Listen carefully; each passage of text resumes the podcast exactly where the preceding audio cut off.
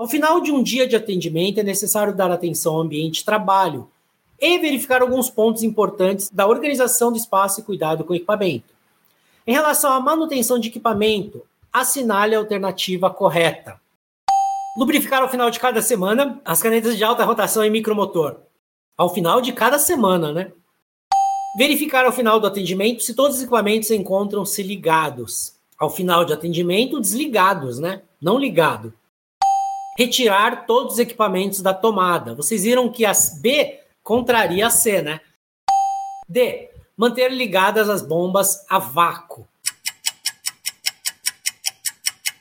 Alternativa correta, alternativa C. Retirar todos os equipamentos da tomada.